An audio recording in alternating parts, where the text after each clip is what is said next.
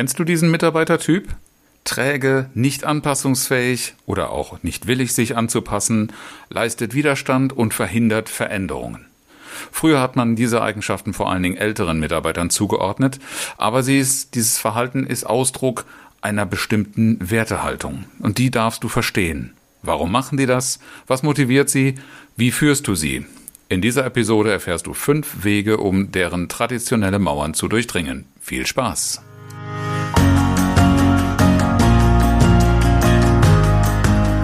Herzlich willkommen zu Führen im Team, deinem Podcast für Führungskultur und gute Teamzusammenarbeit.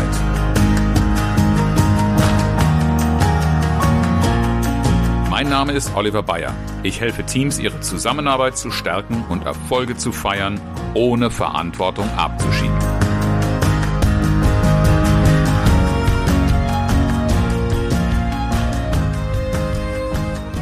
In meiner ersten Zeit als Trainer war eines meiner größten Projekte ein Nachwuchskräftetraining.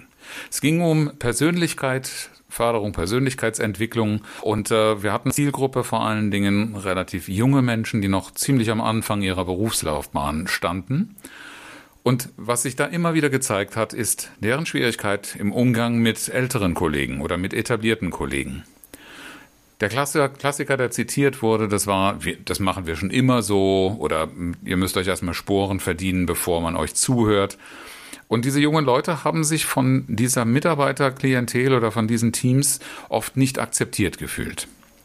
Sie haben von Schwierigkeiten berichtet, damit klarzukommen und die Frage ist natürlich, wie kommt man mit solch ewig gestrigen klar? Achtung, aufpassen, ne? wenn man so eine Wahrnehmung hat, die ist natürlich aus der eigenen Perspektive. Und ewig gestrig ist, glaube ich, nicht die äh, Beschreibung oder die Betrachtung, die uns hier weiterführt. Wir müssen uns vielmehr die Frage stellen, was brauchen denn diese Menschen, damit wir sie für Veränderung gewinnen können? Das ist offensichtlich nicht das, was in ihrem primären Interesse ist. Und auf der anderen Seite müssen wir auch verstehen, was ist denn das Gute daran? Und diese beiden Fragen habe ich auch den früheren Teilnehmern so gestellt und die stelle ich auch heute immer wieder, wenn ich davon höre, dass halsstarrige Kollegen möglicherweise irgendwie verhindern, dass Probleme gelöst werden oder dass sich die Dinge zum Besseren wenden. Schauen wir uns also genauer an, wie ticken diese Mitarbeiter. Und solche Äußerungen, der, dass sich berufen auf, was wir schon immer so machen, hat ja im Kern erst einmal nur einen Wunsch nach Bestätigung, dass das, was wir bisher getan haben, nicht nur nicht falsch ist, sondern wir wollen ja auch alle irgendwo Bestätigung oder Gewissheit haben, dass wir das Richtige tun. Und darin eine gewisse Beständigkeit zu behalten, ist für diese Menschen der Schritt oder das Rezept in Richtung Erfolg. Diese Menschen, nach meiner Erfahrung, äh, zählen auch sehr, sehr viel auf Zuverlässigkeit. Ich weiß nicht, ob das an meiner speziellen Kundenstruktur liegt, aber mir begegnen besonders oft Menschen, die bei der Frage, was ist dir wichtig, Zuverlässigkeit angeben. Und das kann wahrscheinlich jeder nachvollziehen, der schon mal enttäuscht worden ist, der schon mal Versprechen gemacht bekommen hat, die gebrochen worden sind. Zuverlässigkeit ist ein Wert, der uns ganz, ganz viel Vertrauen und Sicherheit einflößen kann, wenn wir ihn erleben. Und genau deshalb wünschen wir uns den auch. Vielleicht, weil wir ihn so selten bewusst erleben. Menschen, die sich aber auch an einem ganz bestimmten Kurs, an einer bestimmten Art und Weise des Verhaltens und des Arbeitens äh, festhalten und entlanghangeln wollen, stehen gleichzeitig auch auf Durchhaltevermögen. Dieses wir tun schon das Richtige, wir müssen uns nur genug anstrengen, zeugt von einer ganz bestimmten Haltung. Und Durchhaltevermögen ist etwas, ich habe auch sehr viel Respekt davor, aber Durchhaltevermögen zum Selbstzweck führt oft dazu, dass Menschen auslaugen. Und das beobachte ich viel zu häufig auch in der heutigen Arbeitswelt, dass Menschen sich dazu zwingen oder gezwungen sehen, durchzuhalten, auch in Belastungssituationen, dabei aber ganz oft aus den Augen verlieren, wie lang diese, diese Belastungssituation denn durchgehalten werden muss. Und sie tun es oft bis ans Ende ihrer Kräfte. Wenn du deine Aufmerksamkeit auf die Äußerungen, auf die Kommunikation dieser Menschen mal genau lenkst, dann wirst du feststellen, dass sie auf Sicherheit bedacht sind. Sicherheit ist für diese Menschen oft das Alleroberste und daraus wird dann auch ganz, ganz schnell klar, warum die sich gegen Veränderungen so sperren.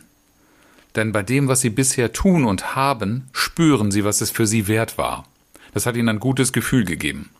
Und wenn jetzt jemand wie du daherkommt und eine Veränderung, eine Entwicklung, einen Schritt nach vorne, irgendetwas, was sie nicht kennen, was sie nicht beherr zu beherrschen glauben, in dem sie sich nicht sicher fühlen, tun sollen oder verlangt, dann darfst du natürlich erst einmal mit Widerstand rechnen.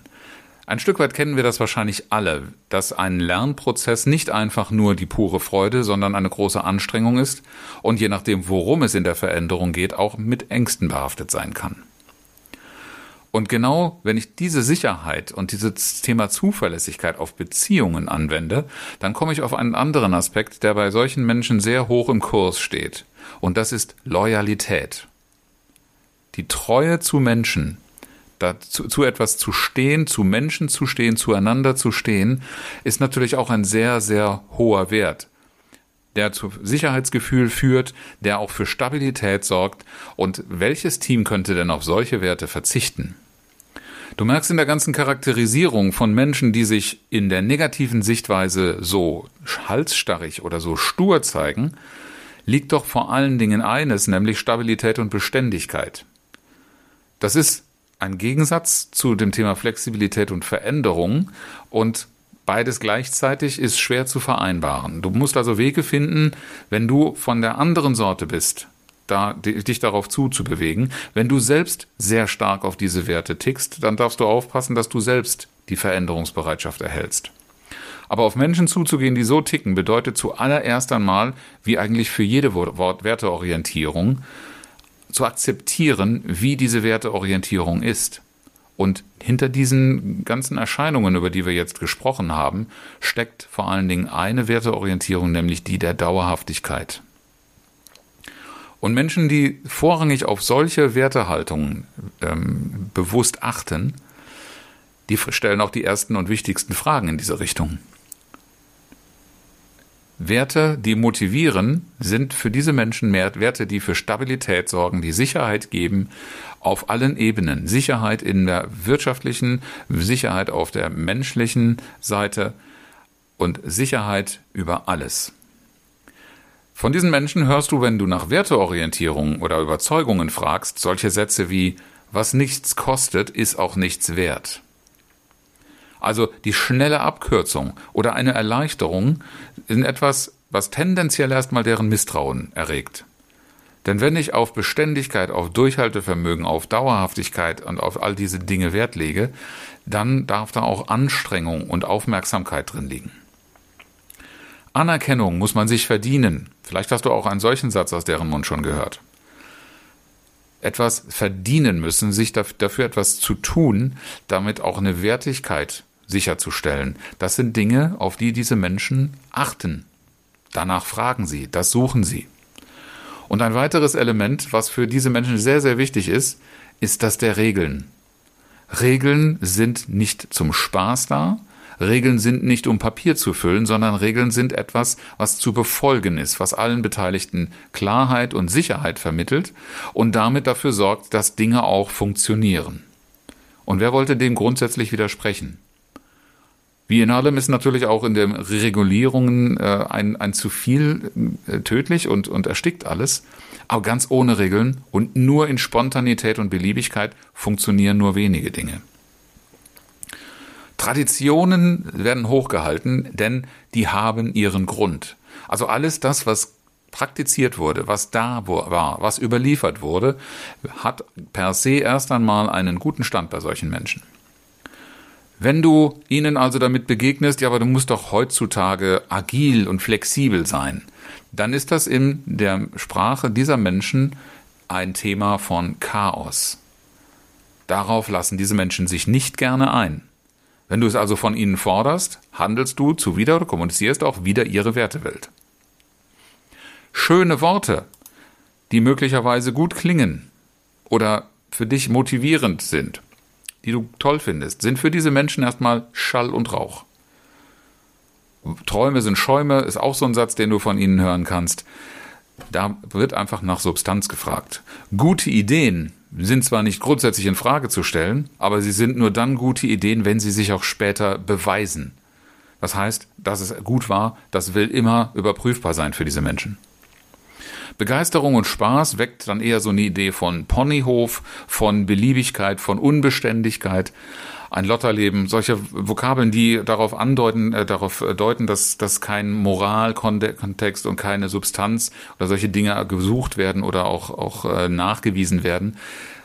Das ist immer schwierig für die Menschen, für solche Menschen dann darauf einzusteigen. Begeisterung und Spaß sind angebracht, wenn sie verdient sind. Und dahinter steckt auch das Konzept der Belohnung. Belohnung, Spaß einfach so zum Selbstzweck zu haben, ist bei diesen Menschen keine Option. Du musst immer eine gewisse Sicherheit oder Grundlage dafür haben, dir den Spaß genehmigen und gönnen zu dürfen.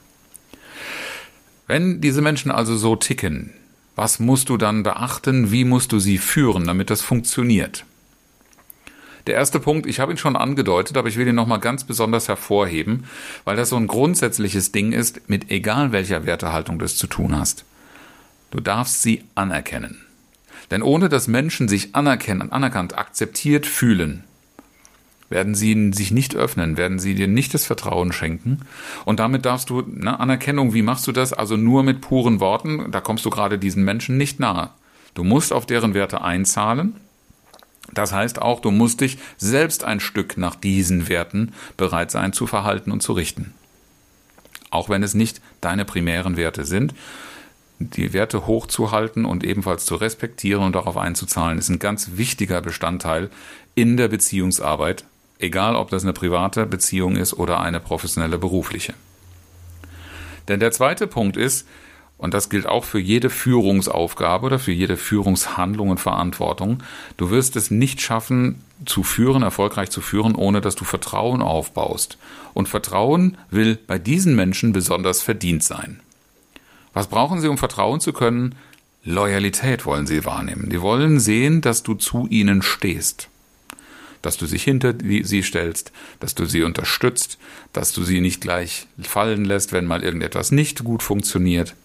Sie wollen aber auch, dass, dass du nicht leichtfertig irgendetwas versprichst oder in Aussicht stellst und dich dann hinterher nicht mehr daran erinnerst. Versprechen dürfen gehalten werden.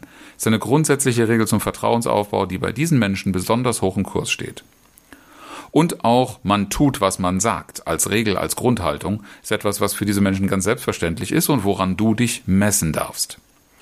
Solltest du also zu den Menschen gehören, die gerne mal leicht was versprechen, um etwas zu bewirken, in allerbester Absicht selbstverständlich, dann sei dir dessen bewusst, dass Menschen in dieser Wertehaltung das immer sehr, sehr misstrauisch sehen, solange bis sich bewahrheitet, dass das auch so gemeint war und dass das auch seine Fug und Recht hat. Der Weg Nummer drei. Du wirst speziell auch mit diesen Menschen nicht umhin kommen, Regeln zu vereinbaren. Und diese Regeln nicht nur vereinbaren und irgendwo dokumentieren, sondern auch einhalten. Einhalten zum einen du selbst, du darfst dich an diese Regeln ebenfalls halten, denn diese Menschen messen dich daran. Sie messen dich aber auch daran, wie sehr du dafür sorgst, dass im Team solche Regeln eingehalten werden. Das ist immer so ein Klassiker, auch in Seminaren wird ja gerne am Anfang darüber gesprochen, was brauchen wir für eine gute Zusammenarbeit, welche Regeln wollen wir vereinbaren. Wenn ich dann als Trainer hinterher mich diesen Regeln nicht verpflichtet fühle, kostet das sofort Vertrauen. Und das bedeutet, die Menschen folgen mir nicht mehr so bereitwillig, erst recht nicht, wenn sie sich mal für irgendetwas richtig anstrengen oder ins Zeug legen müssen. Das ist etwas, die Energie wenden sie dann auf, wenn sie das Gefühl haben, es lohnt sich. Der Weg Nummer vier. Auch da, die bloßen Versprechen reichen natürlich nicht. Mit Ergebnissen überzeugen. Diese Menschen wollen Leistung sehen. Das heißt, du wirst auch von denen keinen großen Vorschuss oder Kredit bekommen, es sei denn, du hast sehr viel vorzuweisen. Und das ist das Problem dieser jungen Kollegen, von denen ich eingangs erzählt habe, natürlich gewesen, weil was haben die schon aufzuweisen? Die haben vielleicht mal ein Praktikum gemacht, die haben vielleicht mal gejobbt. Wenn sie vorher einen Beruf erlernt haben und jetzt als Akademiker dazu gekommen sind, das sind dann schon mal so Dinge, die gerade von diesem Menschentypus, der so eine Dauerhaftigkeit und Beständigkeit, Stabilität, Sicherheit hochhält, natürlich auch anerkannt werden, weil dahinter steckt eine Leistung, für die man sich angestrengt hat.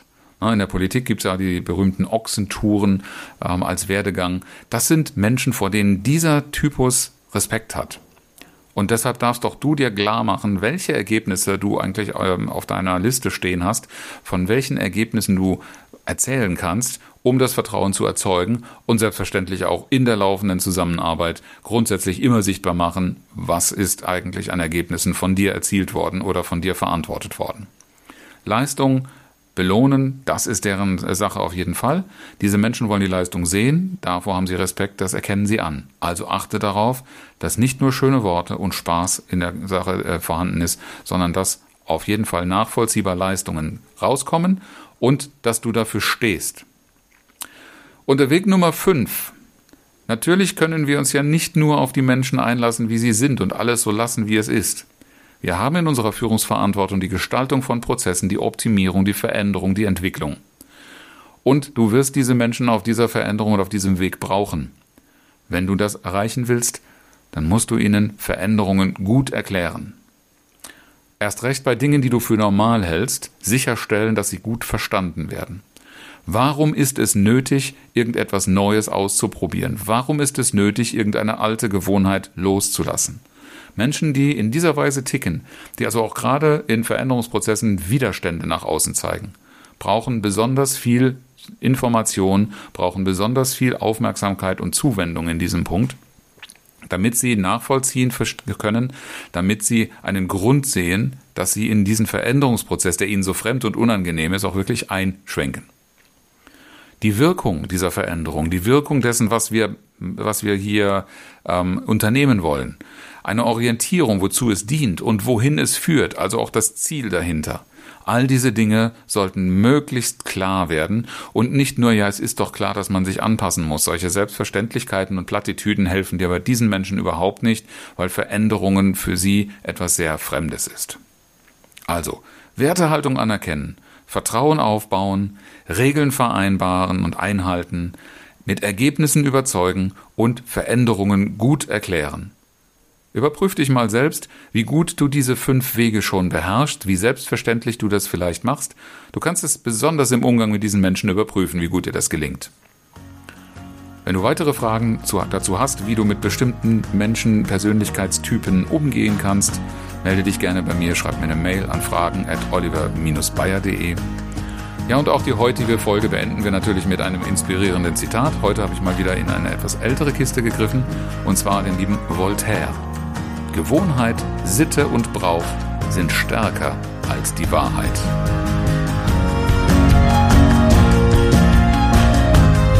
Herzlichen Dank fürs Zuhören und schön, dass du dabei warst. Bis zum nächsten Mal in diesem Podcast, wenn es heißt Führen im Team, Zusammenarbeit stärken und Erfolge feiern, ohne dass Verantwortung abgeschoben wird. Ich freue mich auf dich.